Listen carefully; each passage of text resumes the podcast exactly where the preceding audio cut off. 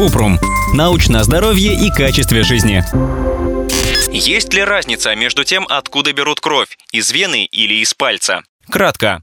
Да, разница есть. Кровь из вены или пальца берут для разных целей. Если нужно посмотреть один показатель, например, уровень глюкозы, то можно сдать кровь из пальца или капиллярную. Когда важно оценить комплекс показателей, то берут кровь из вены. Иногда берут кровь из пальца, если из вены это сделать невозможно. Например, когда вены плохо видны. Еще капиллярную кровь удобно использовать для домашних экспресс-тестов, например, в глюкометре.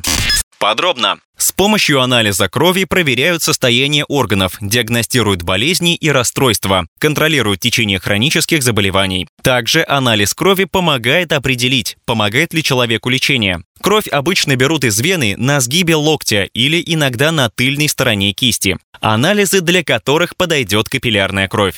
Уровень глюкозы. Это удобно для людей с диабетом, которые могут воспользоваться глюкометром в домашних условиях. Уровень гемоглобина.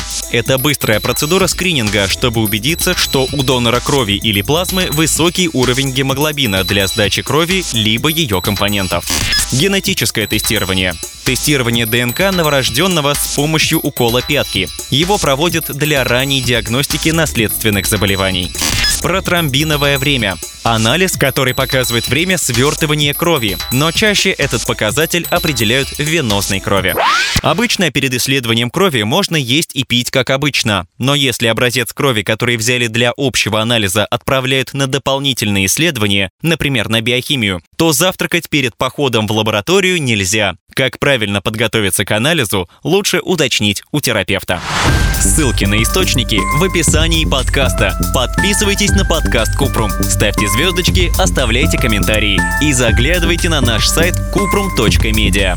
Еще больше проверенной медицины в нашем подкасте без шапки. Врачи и ученые, которым мы доверяем, отвечают на самые каверзные вопросы о здоровье. До встречи!